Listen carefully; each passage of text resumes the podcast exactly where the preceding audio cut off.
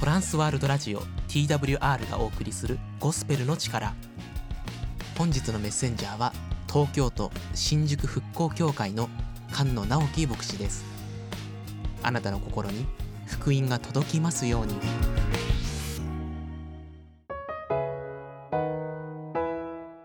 皆さんお元気ですか？東京の新宿にある新宿復興協会の牧師の菅野直樹です。今日もゴスペルの力にチャンネルを合わせてくださりありがとうございます。キリストはあなたを愛しています。私もあなたを愛しています。世界のベストセラーである聖書から今日もメッセージをお届けいたします。題はトラブルに巻き込まれない秘訣です。約聖書四式13章2節から5節です。今日の聖書箇所に出てくる主人公はサムソンという人です。サムソンは20年間イスラエルを治めた指導者です。四式13章を見ると、見つかいがサムソンの両親に現れて、見よ、あなたは不妊の女で子供を産まなかったが、あなたは身ごもり、男の子を産む。彼はイスラエルをペリシテ人の手から救い始めると話しました。もともとサムソンの両親には子供がありませんでした。お母さんが不妊の体だったのです。今のように不妊治療もできない時代です。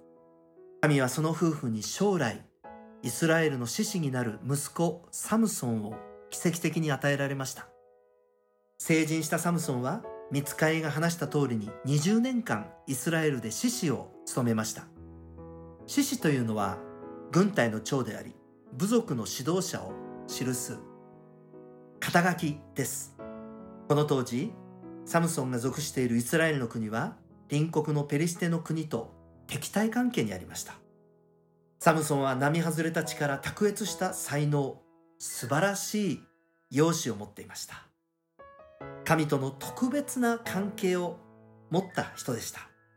指導者にとって必要なもの全てを持っていました。しかしサムソンには致命的な欠点がありました。自己中心さです。サムソンは生涯自分というその弱弱さその敵に悩まされ続けました。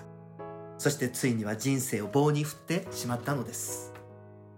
残念ですが人間は数千年前から少しも進化していません。私たちもサムソンとあまり変わらないのではないでしょうか。自分中心という弱さに翻弄されて生きています。サムソンは何度も取り返しのつかない選択をしました。あなたがその失敗から学び、トラブルに巻き込まれない生き方を選ぶことができたら幸いですね。一つ目、失敗から学ぼう。サムソンは二つの弱さを抱えていました。怒りっぽい。そして二つ目、過度の性欲。まずサムソンはとても激しい性格でした。しばしば怒りに任せて誤った行動をとりました。その根本にあったのが自己中心です。やられたら、やり返す。まあ、復讐心が動機でした。ある日、自分の妻になる人の親族が自分の妻を陰で口説いて30着の着物と30着の晴れ着を渡さなければならなくなった時、彼はそのためになんと30人を殺して着物を奪い取りそれを渡すという残忍な行動をとりました。また復讐のために300匹のジャッカルを捕まえて2匹ずつ尻尾を結びつけそこに松明を取り付け畑に火を放ちました。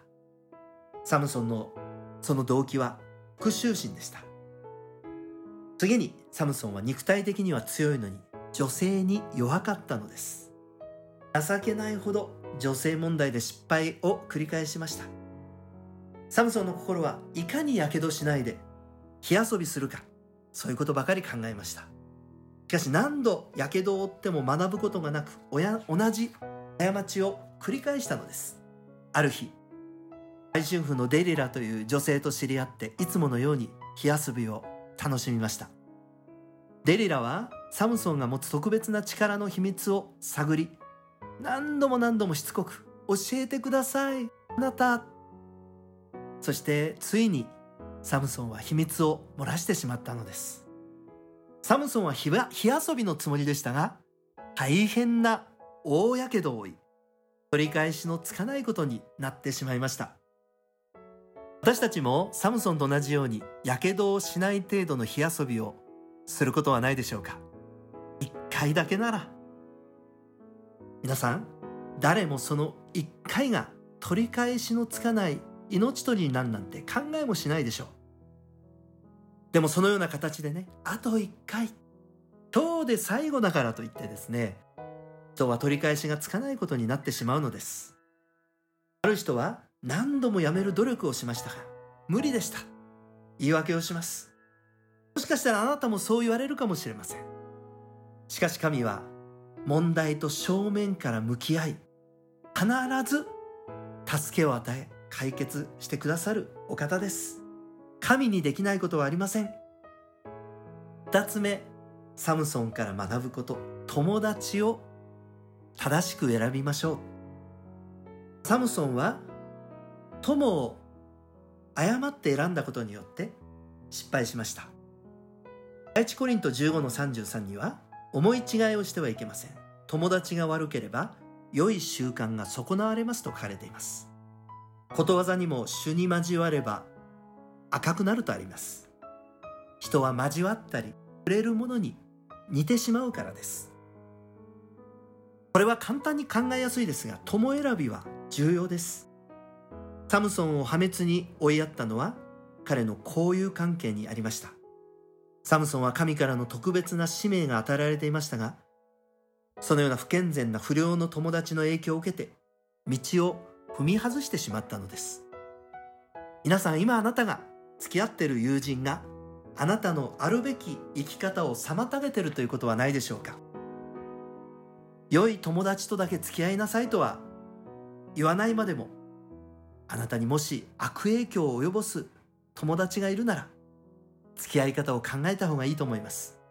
本当の友達は互いにあるべき姿に向かって生きられるように励まし合い成長し合える関係です。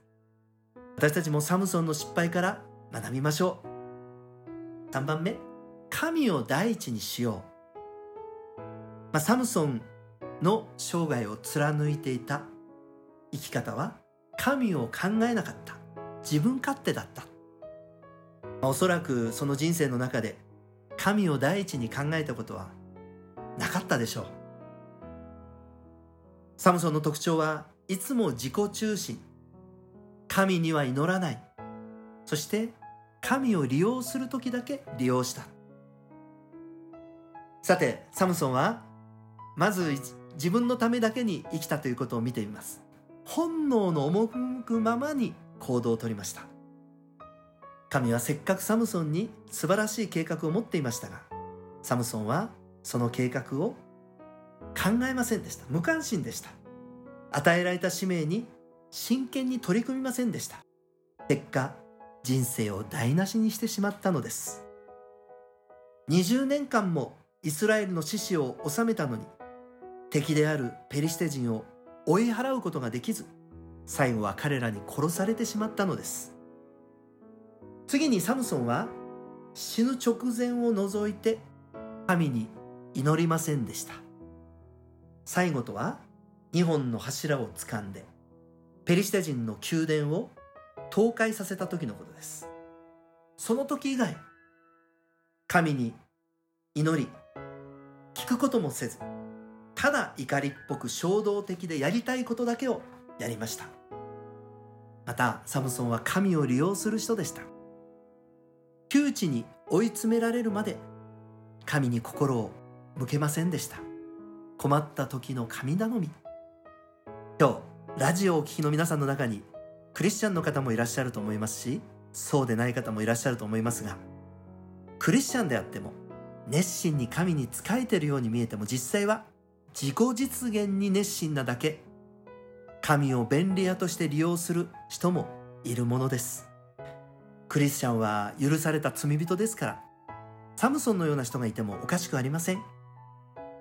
サムソンは人生の最後を迎えるまで自己中心であり祈らずただ神を利用する生き方をしてきました。ペリシテ人に捕らえられて両目をえぐり出され家畜が敷いていた石臼でされるようになった時初めて目が覚めて真剣になりました。でも時すでに遅しです。でもその時祈ったんですね。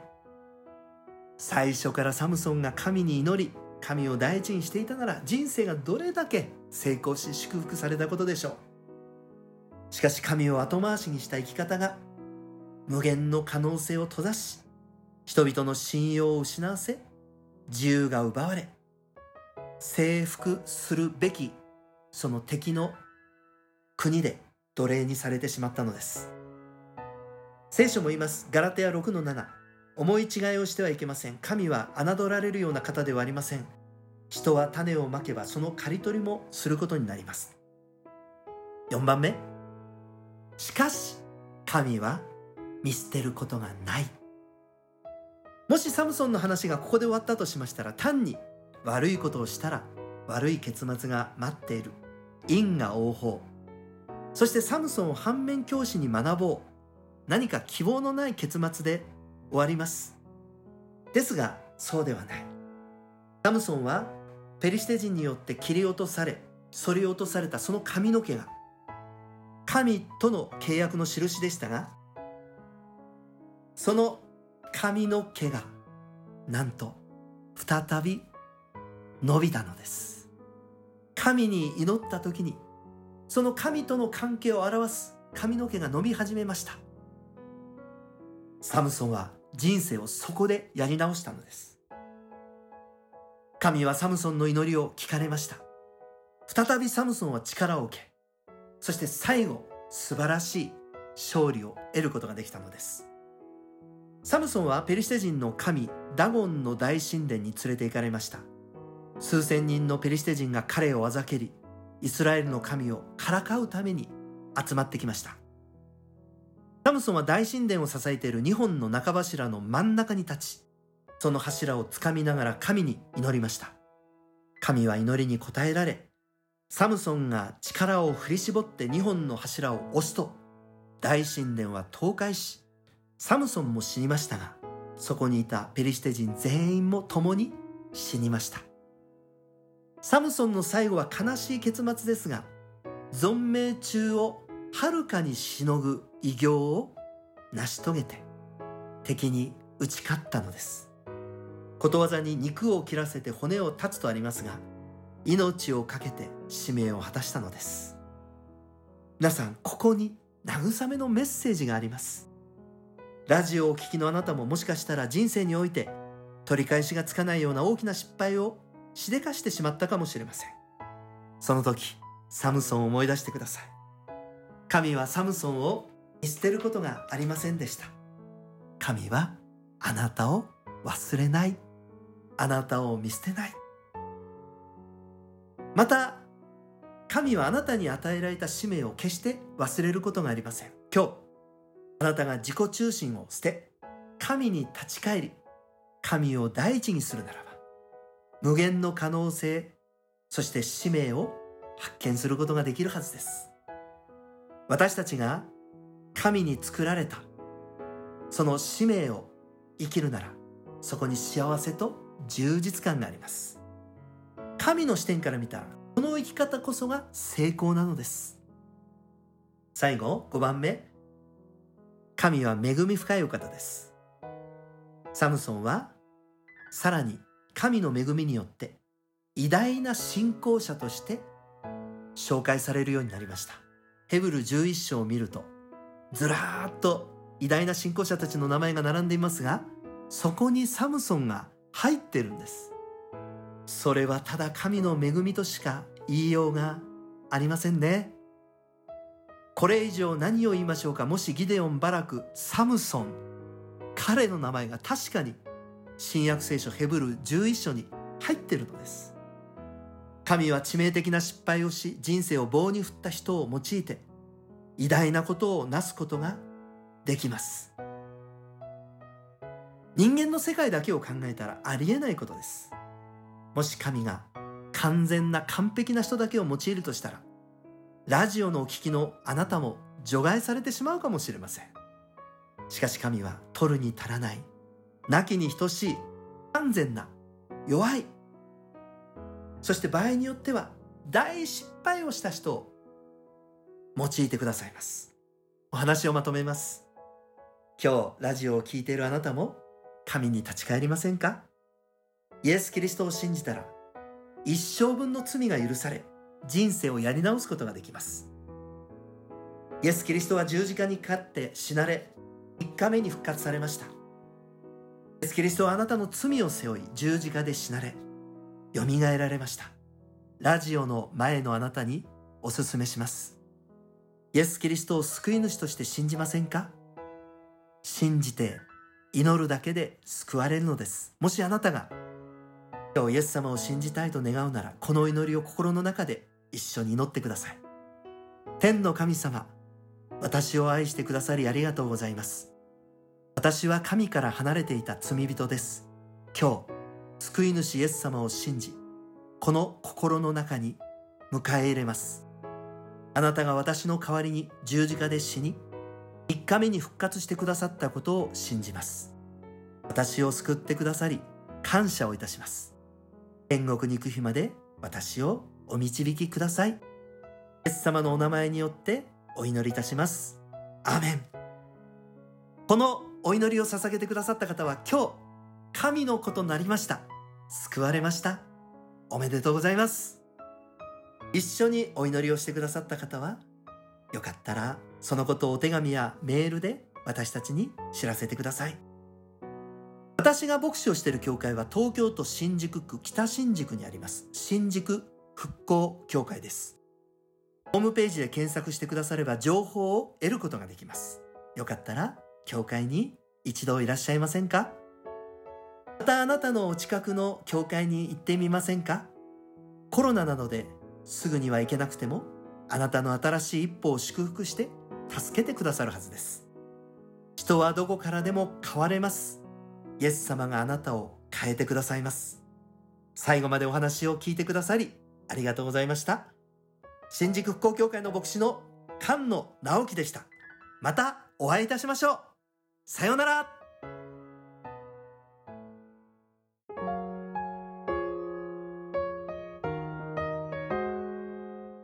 トランスワールドラジオ TWR がお送りしているゴスペルの力。TWR ではまだイエス・キリストを知らないという方のために人生が変えられたストーリーイエス・キリストの福音をお届けしています。ご感想やご意見などがありましたら TWR のホームページ twrjp.org twrjp.org ORG のフォームからお送りください。あなたの声をぜひお待ちしています。